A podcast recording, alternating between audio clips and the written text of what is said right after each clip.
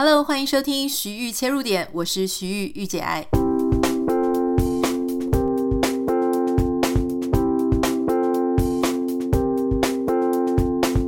欢迎收听今天的节目。今天一样，我们要邀请到 H 来跟我们聊一个非常好看的日剧。这部日剧呢，叫做《重启人生》。说真的，我已经很多年没有认真看日剧了。之前有看一部阿部宽的，我忘记。片名叫什么？但是其实日剧我后来发现，它的模式跟它有，我觉得它可能就是有很多非常公式化的，而且非常天真、非常理想主义的，所以它后来真的是被韩剧打趴。因为我们现在人可能不知道是胃口，还是说我们比较喜欢写实，比较喜欢不要这么天真乐观。有一个人站出来就说啊，我要拯救世界，就世界被拯救了。所以后来有一段时间的日剧，我真的就比较少看。那可是这一部片非常非常的有意思哦，所以因为其实我我知道我们有很多听众非常喜欢听我跟 H 一起讨论剧，因为我一个人讨论真的蛮无聊，所以我们赶快今天先欢迎 H。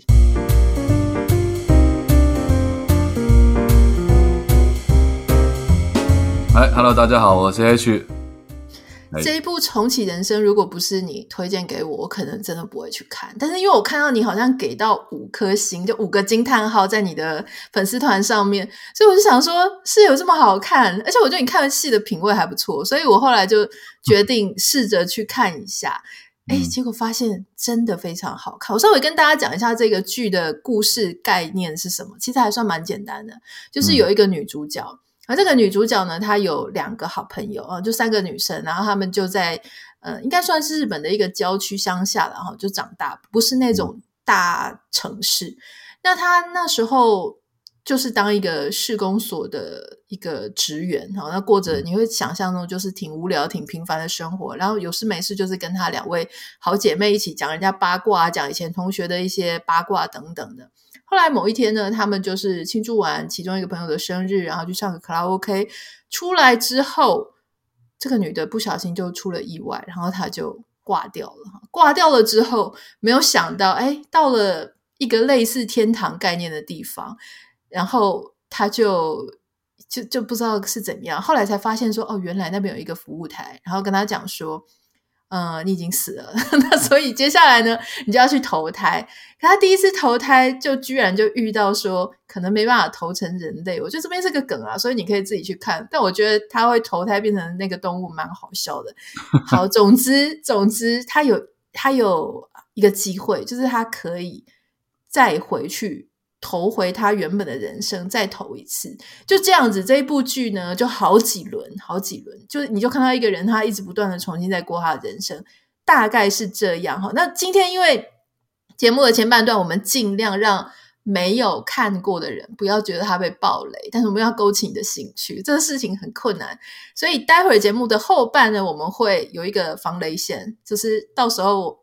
你你如果真的没看过，也不想被暴雷，你就关掉。但是如果说你觉得不在意，反正我们听完你也会忘记，那你就可以继续听下去。H，你怎么看这部片？为什么给他五颗星那么高？哇，这个题目第一题好大，而且在防雷线没出来之前，不能讲细节。我觉得这个描述起来有点困难哦。但是我我从一个一个比较创作者的角度去跟大家分享，就是说。嗯在讲这部戏之前，我会想到另外一部日本的电影，叫做《一尸到底》啊，没看过哎，没看过一部僵尸片，然后非常低的成本拍的，大概只有台币一两百万的成本拍哦。然后这个导演拍出这部电影之后，他在日本的电影院上映，结果他从可能只有几家电影院在播放，一直到全国几百家、几千家都在播放，然后创下了。好像几十亿的日本票房，日日亿日日本元的票房就很夸张。它是真的好看，不是像台湾《台北物语》那一种好看，对不对？呃呃，因为我看他们成本差不多啊，成本差不多，有有一点点异曲同工之妙，但是完全是真正好看啊。然后为什么我会从这个开始讲？是因为。因为我们前面不方便讲太多细节嘛，所以我就讲这个这个点，是因为我们在写创作剧的时候，比如说写小说也好，写剧本也好，我觉得一个最上层的主写法是这样，就是当你前面在铺一个梗的时候，然后你到最后会爆雷嘛？就是那个梗会被你爆出来说啊，原来你前面讲这些话或做这些事是要把后面这个结果暴暴露出来给大家知道，会它会有一种惊吓感，或者是呃出其意外的感觉。那那个东西都会打动人心，或者是会让人吓一跳，或会让人想象的看。那难度就在于说你在前面铺陈的时候。一般来讲，前面铺陈会铺的很无聊。就你在你在写每一场戏的时候，因为你为了要铺陈后面的东西，所以前面每一场戏它就会变成行进的，就是说它没有办法单纯的只是讲剧情，它也不能把剧情讲得太明白，不然他后面就不会有惊喜感。我再讲另外一个例子，比如说这个你一定理解，比如说《灵异第六感》，嗯嗯嗯，对，那个导演是我很爱的导演奈莎马兰。那灵异第六感，它最厉害的地方就是到最后的最后，他把前面全部全部都推翻了嘛。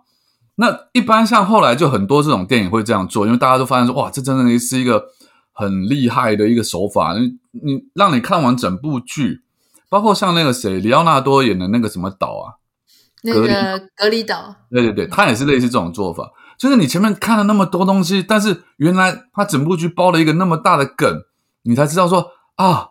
原来是这么一回事啊！可是写这个剧本难就难在于你在前面包这些东西的时候，你不能让这观众看了前面很无聊啊。嗯，你懂我意思吗？那我们现在讲回这部这部这个那个戏剧了，《重启人生》，我觉得厉害的点就在这里。他前面，哎，我这个这个要小心讲。我我我要先讲，我我非常的赞同你刚刚讲的，而且我觉得你用灵异第六感和隔离岛去类比这部片，会真的会让更多，我觉得大概会 double 三倍、两双倍、三倍人想要看这部日剧，因为我真的太喜欢太喜欢那种结尾整个就是给你大翻转，我觉得这部日剧是有这种感觉，虽然你可能不是说到最后一刻才被翻转，因为它会逐步每一段人生都让你看到你前一段没有看到的事情，然后你以为。你知道真相跟全部其实没有，我觉得他非常非常发人深省，就算到最后。然后我我觉得你讲的没错，可是我有一点点我要承认，他的第一段人生我真的差一点要看不下去。因为虽然你觉得是呃没有讲的很无聊，可是刚好他就是。你知道我是很很讨厌那种女生聚聚在一起，然后就一直讲人家八卦，然后也不上进，然后每天唱 KTV，讲一些以前什么以前同学的一些枝微末节的八卦。我个人非常讨厌，我就觉得他们真的很很无聊，很不上进，你知道吗？但这也是他刻画成功的地方，因为他的第五段人生会跟他第一段差超多。那我就觉得哦。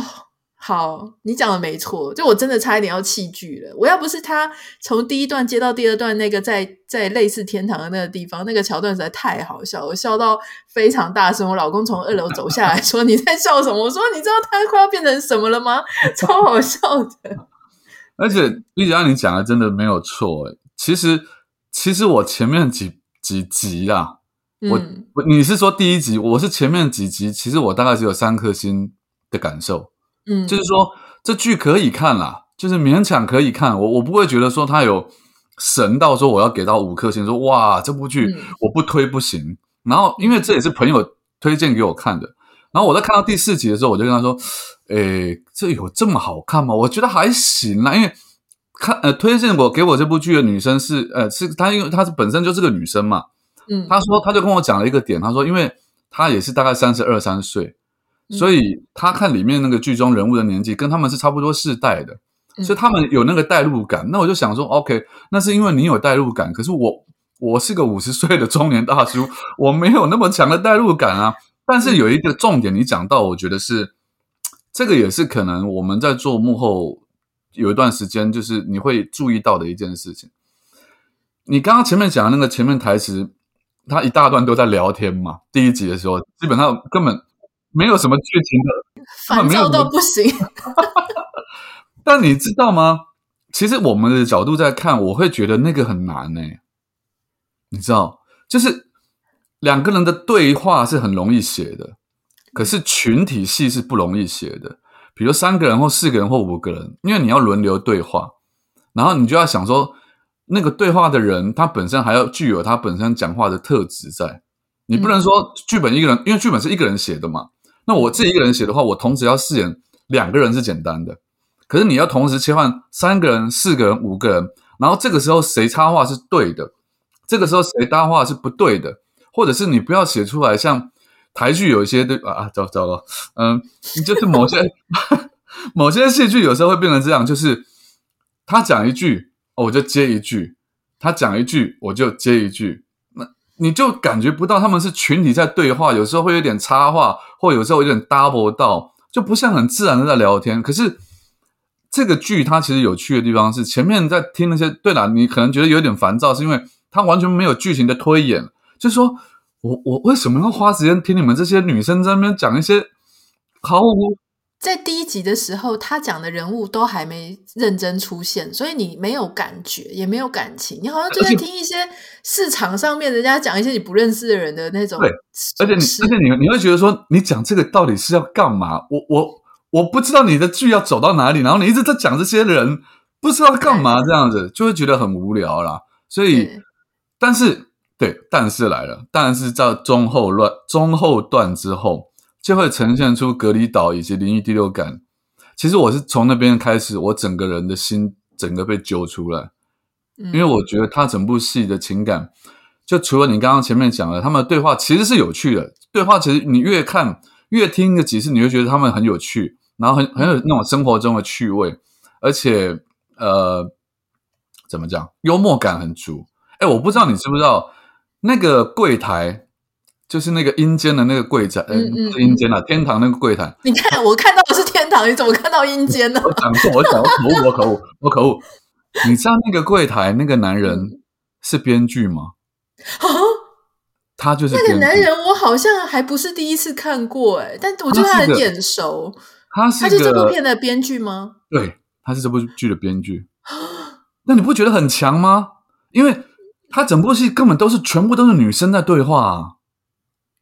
对，然后对，然后那些个那些时代性的女性的的记忆，什么大头贴啊，什么那些，跟我跟我童年差不多的。哎，不对不对，他们好像小我五岁左右，所以是三十五岁。我没有要算，我没有要帮你算那么四五岁。因为他讲的剧我都知道啊，就那一阵子什么恋爱世代啊，对对对，什么 Beach Boy 什么的，对对对对，所以那个那个男生他的幽默感就很很妙，你不觉得他在演戏的时候就有一种奇怪的 tempo？那那个那个角色基本上就是一脸正经讲干话了。对对，然后我不知道他就是编剧，我以为编剧是女生才可以把女生的生活了解得这么透彻。后来也是有朋友跟我讲的，因为他说那个编剧，而且那编剧也四十几岁了，不是一个、嗯、不是一个年轻人，说他会他会去理解那些女生们该怎么样对话。所以讲到这个，我就会认为说，哇，日本人真的不简单。就。嗯我讲到这，我还是会讨论一下台湾产业跟日本产业，因为最近最近我不是客串了一个超好看的一个台剧，就我不能说我还没看完，我不能说超好看，但是是我现在看到台剧里面，我就看完第一集，我会想看第二集，然后再继续看下去。H 在第一集就有客串，而且是我老公先发现的。我老公说：“啊，那不是 H 吗？”然后因为他讲完画面就跳掉，然后我说：“哪里哪里哪里有 H？” 然后他就说：“你你再等一下，你再等一下。”然后我们就看到，然后就觉得很像家人，你知道吗？他就跟我说：“你看，你看，在那里，你要告诉哎，他就说你要告诉 H 是我先发现的。”我说：“好好好，我待会儿采访他，我会跟他讲的。”你老公也太可爱了吧？那我我。我提这个剧的原因，是因为你不觉得其实讲台词的顺畅与否，会决定这部剧就是让你想不想往下看的一个很大的关键点。对呀、啊，我觉得这就是台剧最大的问题，就是大家连台词讲的都很做作 这样子。对，就是我觉得剧本很有很编剧很容易犯这种毛病，就是比如说、嗯、他要跟你讲话之前，他就会叫说那个御姐爱啊，我们怎么样怎么样，可是明明这是一个很熟的两个人。在我们对话之前，根本就不可能再去叫你的名字。但台剧很容易，以前很容易犯这种错。但你现在怕你不知道他叫什么名字，对对对对，对，嗯，怕观众忘了这个人是谁。这样我就觉得啊，这个还还好啦。我觉得应应该以后慢慢会会改进了。这部剧出来之后，它等于多了一个范本，可以让大家多做参考。没错。回回回到回到那个重启人生，你刚刚接下来问什么？我忘了。因为我们现在还在一个。不能爆雷的这个部分，所以我想要先、啊啊啊、先讲一件事情，就是虽然我刚刚觉得，呃，我一开始觉得他们在第一段那些八卦，那些在讲他们以前朋友的事情，真的非常烦，真的非常繁琐。可是你知道，我看到第五个人生，就第就是反正后面的人生的时候，那他重复了好几次，我发现我可以。理解他们为什么感情之所以好，其实也是建构在他们之间会讲一大堆垃圾话。这个其实就跟我先生，我和我先生常常在讲一件事。我说，他都觉得我垃圾话超多。你知道，我以前写在 GQ 上的那些所有的天分，现在全部用在他一个人身上。我就在睡觉前 就会跟他讲一大堆我脑中的干话，这样子，或是一些垃圾话。就会一直讲，一直讲，一直讲，然后我不让他睡觉。我说我还没讲完，你再听我讲一下，我还有什么突发奇想的，我就一直讲，一直讲。然后他就跟我说：“你真的很多乐色话哎。”然后我就跟他讲说：“我觉得夫妻感情要好，就是要讲一堆乐色话，因为不能只讲一些实用的话或是必要的话，你就是要讲一大堆有的没的。我觉得感情才会好。我觉得，我觉得那种。”可以听一下你们讲什么垃圾话？你讲什么垃圾话？类似什么？就就很多限制级的，也不是很方便跟大家分享了。是限制是限制级的、哦，就是普通级跟限制级会混在一起啊。就夫妻房门内，我不知道，我以为大家都是这样诶、欸、后来后其实我也没什么后来，我也不知道。但我就想说，应该是这样子吧。但是他会跟我讲说，他真的觉得我真的是废话太多这样。哦，哎，但你不觉得吗？你觉不觉得？你觉不觉得？感情要好，不管是朋友，或是夫妻，或情人，就真的要有很多这种乱七八糟的，就是闲聊，然后也会觉得很自在的这种。会啊，当然，当然，我觉得会保持温度啦。因为如果两个人其实两有有一种状况是一个人就呃两个人都不太讲乐色话，然后你那个相处起来就会看起来好像很平静，但实际上可能们心里面有很多你想讲的话，可是你对他不能讲，于是你就跑出去跟别的朋友讲。那你们的感情就会因为这样的事情慢慢就淡掉嘛，所以我觉得你这样很棒啊，可以跟他无止境的情到乐，但那不是乐色，那是乐色话。所谓乐色，乐色话不是不是乐色，乐色话不是不是情绪上的乐色，对对。乐色话的意思就是，我我不不不太不太会形容，就天马行空讲一堆有的没的这样。就是你想到什么就讲什么，是哪边发生了什么，然后你的感想是什么，你就会一直讲一直讲。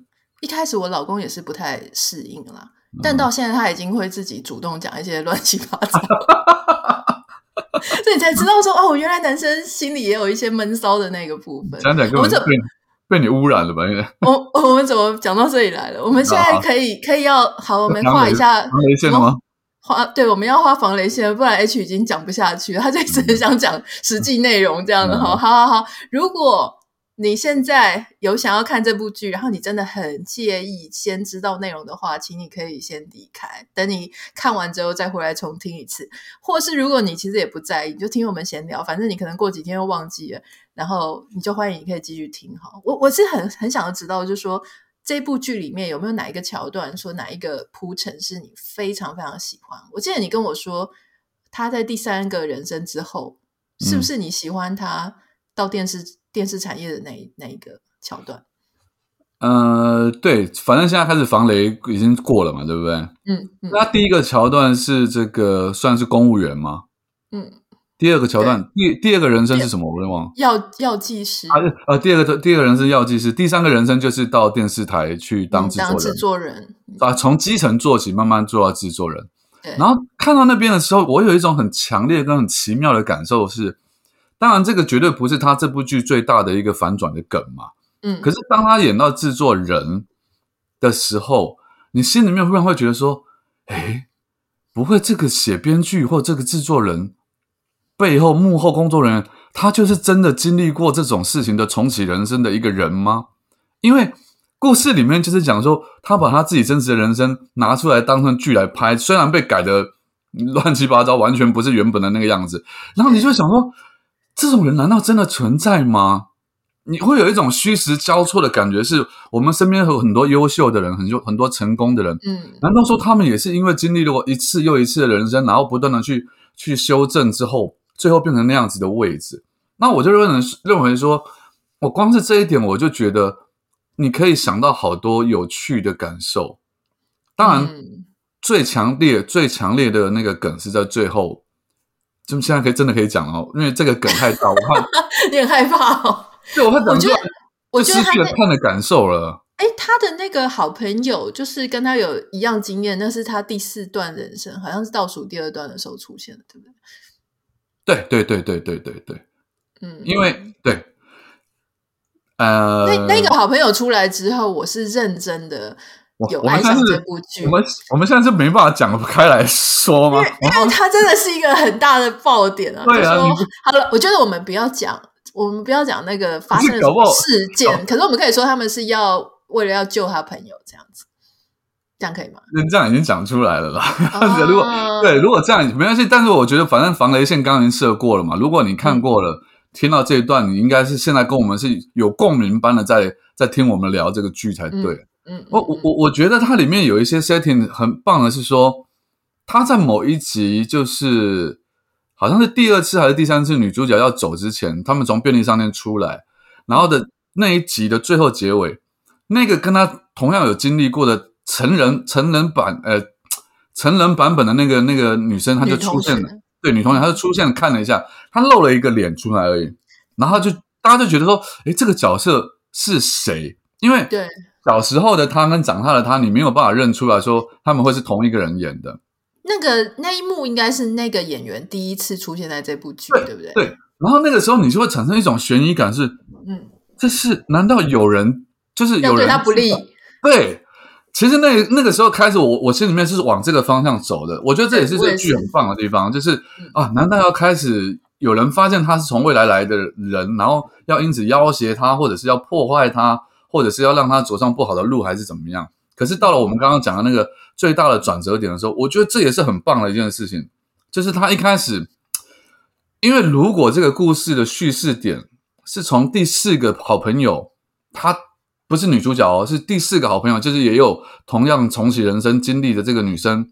从她第一次重启人生的故事开始讲起的话，那么故事我们在看戏的时候，她一开始就会是四个女生一开始走在一起。对，我觉得这一点超惊讶的，因为你一开始你的脑子就已经被洗说就是三个好朋友，对对对对，主角加两个，对，结果没想到在那之前还有还有一。好了，我跟你讲，你你。你如果现在就是还没有跳掉，然后你被暴雷了，我实在是救不了你。我们刚刚防雷线画的很深，你不要一直补救，已经已经爆掉了，已经爆掉了。对啊，对对对。然后当然更感人的是说，当他讲出来为什么他要重来这么多次，而且他，我刚刚讲为什么讲那个一尸到底，或者是说什么隔离岛那些东西，就是前面的铺陈，前面的布梗啊，就是。嗯他在最后爆的很自然，好比说这个第四位同学，他从第一集开始他就讲说啊，那个女生谁谁谁好优秀哦，然后他说你你们知道他最近在，就是大家都长大了嘛，不知道他干嘛，你们知道他现在在做什么？他说做什么？他现在在当当机师诶，对，当机长，他开飞机耶。然后那个同学说哇，因为开飞机好像对一般女生来讲是一个很不可思议、很高不可攀的工作，那我们完全不会想到说。这个东西会跟后面有任何的牵扯，对，他也没有在强调。嗯，他前面其实也有提到，就是他每次都拿全校第一名，就是那个第四位同学每次都拿全校第一的时候，嗯、他们就已经讲过一句话说：“哦，这该不会是他的第二第二轮人生？”对，对，他他就好像他怕，你一下子没办法，他有稍微稍微点一下你这样子。所以那个时候我其实就有做一个心理的预备，想说该不会其实不止一个人会遇到这种事情？对。我本来想的也是说，因为如果是韩剧啦，我想他有可能搞得更复杂，嗯，就是可能不是只有两个人，他可能搞到还有第三个人也是，嗯、第四个人也是，就好几个人都是重启，然后大家都在比，因为重启人生这个这个剧情，它有一个呃很大的空间让一般人去做发想，好比说我们就会想说，哎，如果你重启人生的话，你回到过去你要干什么？嗯然后那个他在拍那个新的电视剧的时候，旁边的那些一起工作人员帮他脑力激荡，也会想说啊，你的重启人生就是回去同样，然后去改变什么什么老师，对，改变外遇，然后老师当色狼被误会这种，就改变这么小的事情，你应该要拯救世界啊。然后我也会，我就心里想说，对啊，要是我的话，我就回去看当时的彩票啊。我也是这样想，我也是想说，我就可以中乐透了。对啊，那那你人生就整个大改变，结果。女主角完全，等一下哦，你有没有看过财阀家的小儿子？财阀家的小儿子，他就是哦，他就是因为从呃这个未来回到过去，所以他他就是。哦对啊，他是整个搞出了一个大企业，然后做了好多事情。他知道奥运呃金牌是哪一队，然后他就是反正他就做了很多非常厉害的事情，啊、不太像重启人生，就是他只是回去做一些小事情。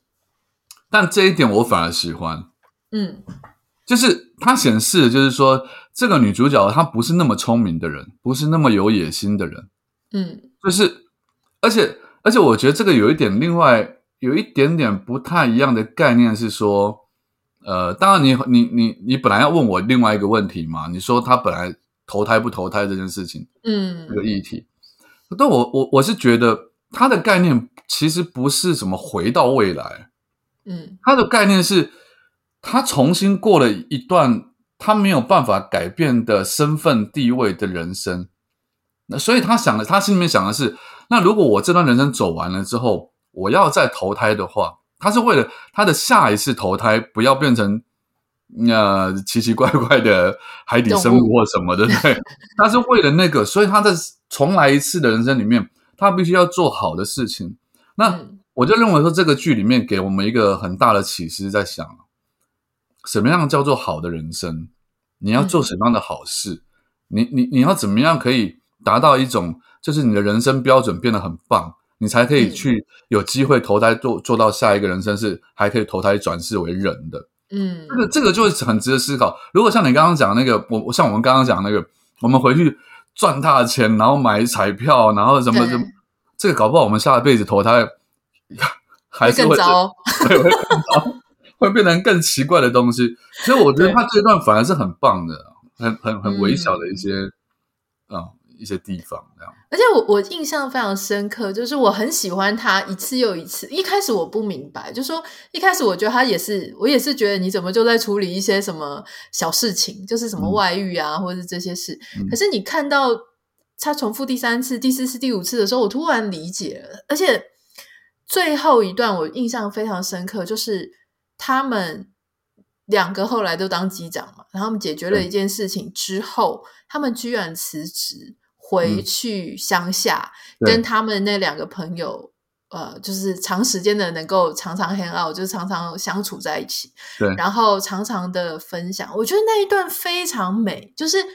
你在这么多次人生重来又重来，重来又重来，其实你会发现他最在意的其实是他的朋友跟他的家人。嗯、有一些事情他本来没有那么喜欢，有一些人事物没那么喜欢，可是就在他一次又一次的重新去跟这些人相处，他用不同的视角去看到每一个人的优点。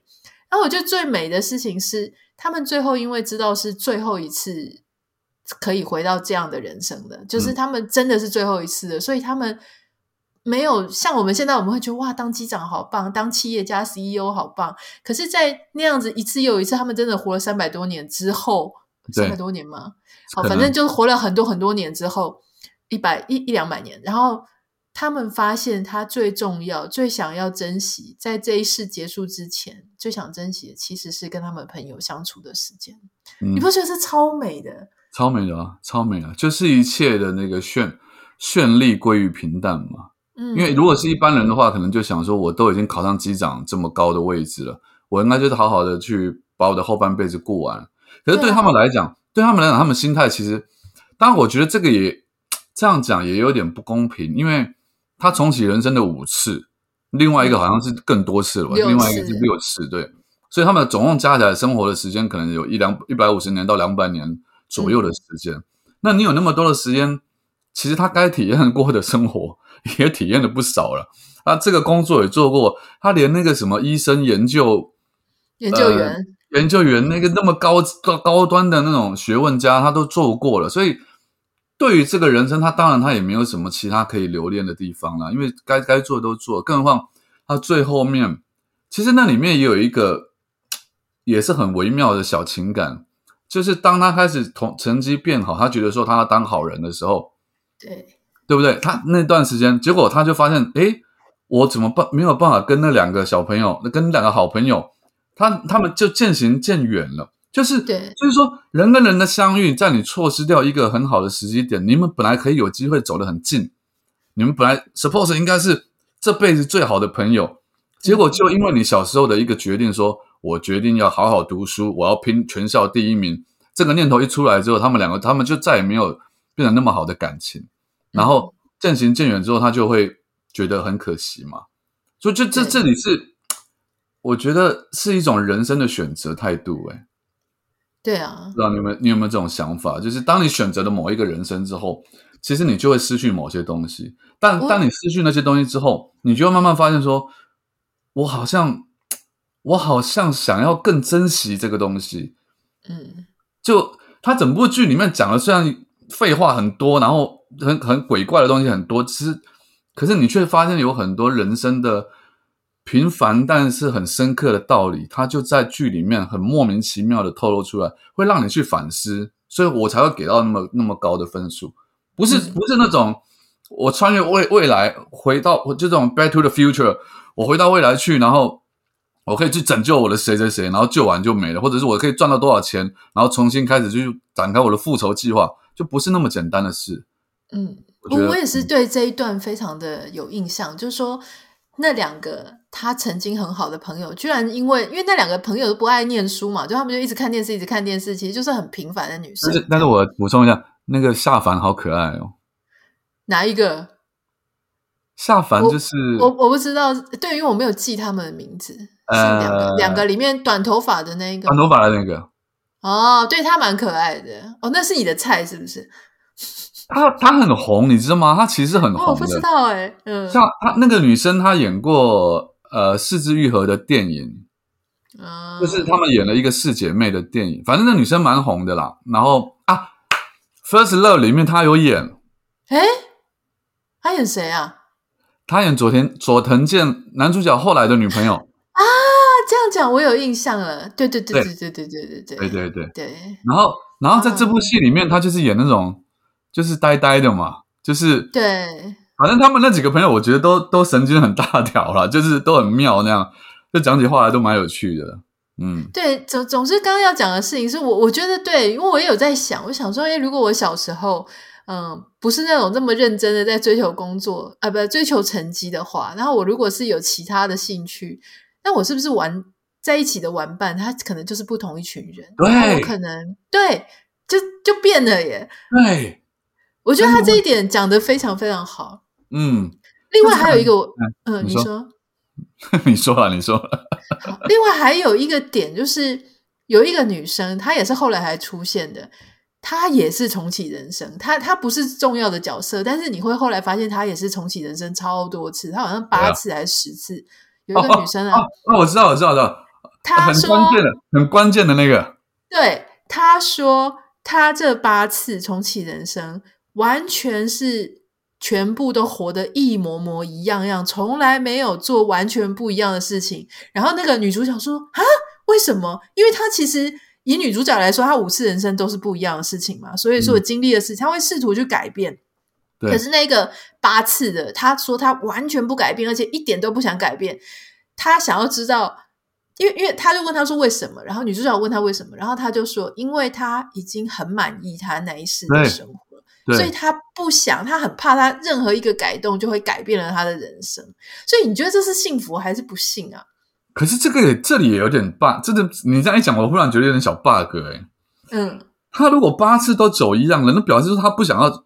他他会重启的人，表示他下辈子投胎一样不是人嘛，所以他才会被那个管理员说，你有两个选择，一一他应该是经历过一样的流程才对嘛？嗯，也不一定，他可能是选择不想投胎变成别人，但是他他只是想要回去过他重复的，因为他很怕他投胎到一个新的人生的时候，哦，没有他旧的那么好。他已经有机会投胎成人了，也有可能愿意选择过一样的人，我觉得这也有可能啊，这也有可能。因为因为他现在人，可是他的人生真的蛮无聊的。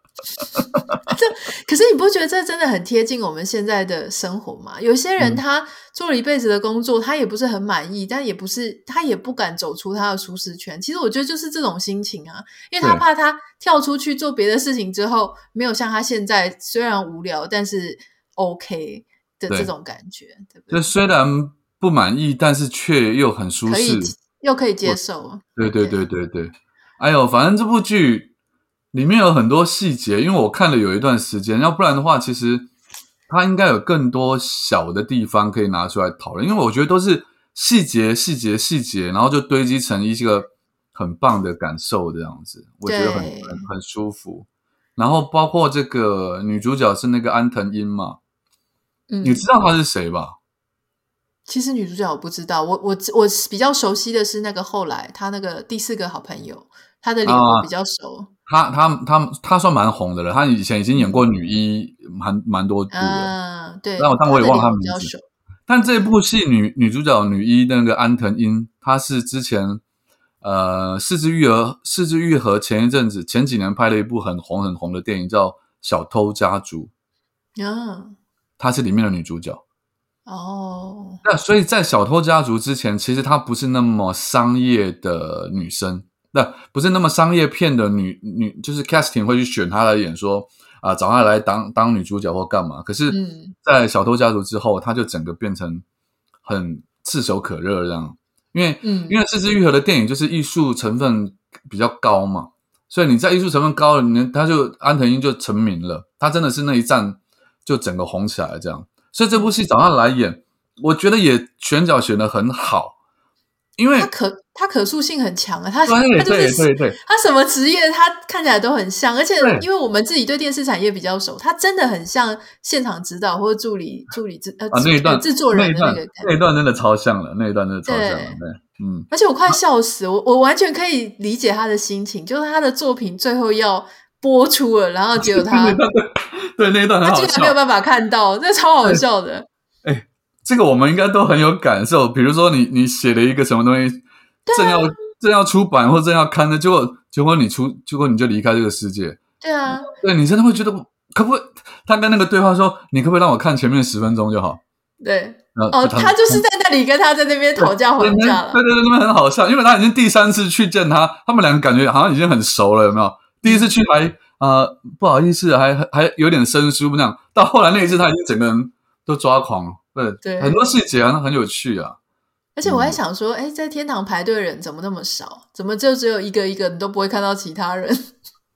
没有啦，应该是呃，我们需要解释他的世界观吗？应该是，是不用，应该是他有很多个 room 可以让你进去的。哦，有道理，啊、有道理。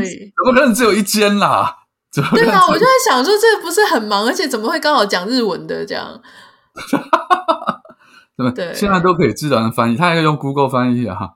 啊，对，还有 Chat，还有 ChatGPT 也可以翻译。真的好，今天很开心可以跟 H 聊这个重启人生哈。嗯、呃，H 之前两次来我们节目的时候，他的书呢，其实都。哎，你的书是不是？我一直以为四月二十五号是正式上市日，哎，结果它是预购日的开始，对不对？所以你正式上市日是五月二号。那我们这一集节目播出的时候呢，书是时候该大逆不道了，书已经正式上市，而且可不可以跟我们分享一下你有签书会、见面会的？哦，可以，可以，可以。但是我们这一集播出的时候，第一场台北场应该已经过了，第一场台北场是五月六号，嗯，然后我的第二场是五月二十号在台南。台南的乌邦书店环河店，然后也是晚上七点开始，然后第三场是在台南，不不不不不，第三场是在台中，然后五月二十七号在那个诚品书店的原道绿园道那个原道店，下午两点半。我觉得你真的很用心诶，因为你这次签书签了七百本，而且我听你的节目上说，你七百本里面。呃，每十本为一组，是不是？还是每十本为一组？然后会除了你的名字之外，还加一个呃小语，就一句话。你干嘛把标准拉这么高啊？你知道这样子，我们以后怎么办？我们就以后就变被逼说，除了签名之外，然后还要再加一句话。不是不是，哦，这个就是人不够帅的时候，就要很多打扮。就是因为你要想我的签名有多简单呐，啊？H 是不是？对呀，啊，我签我签字本。你有本事，你签你你签你本名啊，陈鸿怡啊，这画笔画超多的。没有，而且我跟你说，签 H 有一个很大的缺点是，嗯，它可以签很快，对不对？对。可是因为笔画少，其实很难写的好看。啊，没错。就是就是这样撇两下，那我我我很担心人家对于这种签名觉得很很廉价。嗯。所以我就必须要，就是我说刚刚说的，人的本质不够漂亮，不够好，我就要。哈，打扮多一点啊，耳环啊，化妆啊，所以你就是要多多用点心，让人家觉得说拿到他的签名，不是觉得好像哦，我随随便乱涂鸦一本这样。我怕给这个想法，这个想法是你自己提出来的，还是出版社给你讲？我自己我自己想的，我自己想的。哇，那你这七十，就你等于是十本一组的话，你会有七十句不一样的。对对对对对。大概是哪一些话？但没有你想要那么复杂的话，因为比如说它可能比较类似 slogan 那样，比如说让你的大脑进化吧，哦、或者这很长一句诶，这个 这笔画也太多了吧。呃，或没有，通常我会让它比较好写一点，比如说，呃，阅读快乐，阅读快乐，类似这种也有，或者是踏出舒适圈吧。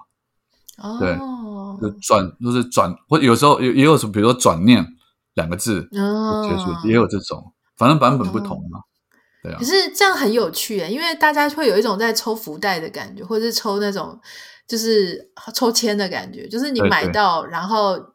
这本书的这一句话，你会觉得好像正在对你说，这也很多时候就会在某一个时刻被打中，对不对？没错，其实这也是我的一个一个企图。其实已经现在有很多人拿到预购的书，然后他们就会开箱拍上来给我看，说啊，正好，比如说我我我有一句说，呃，是时候该走出困境了。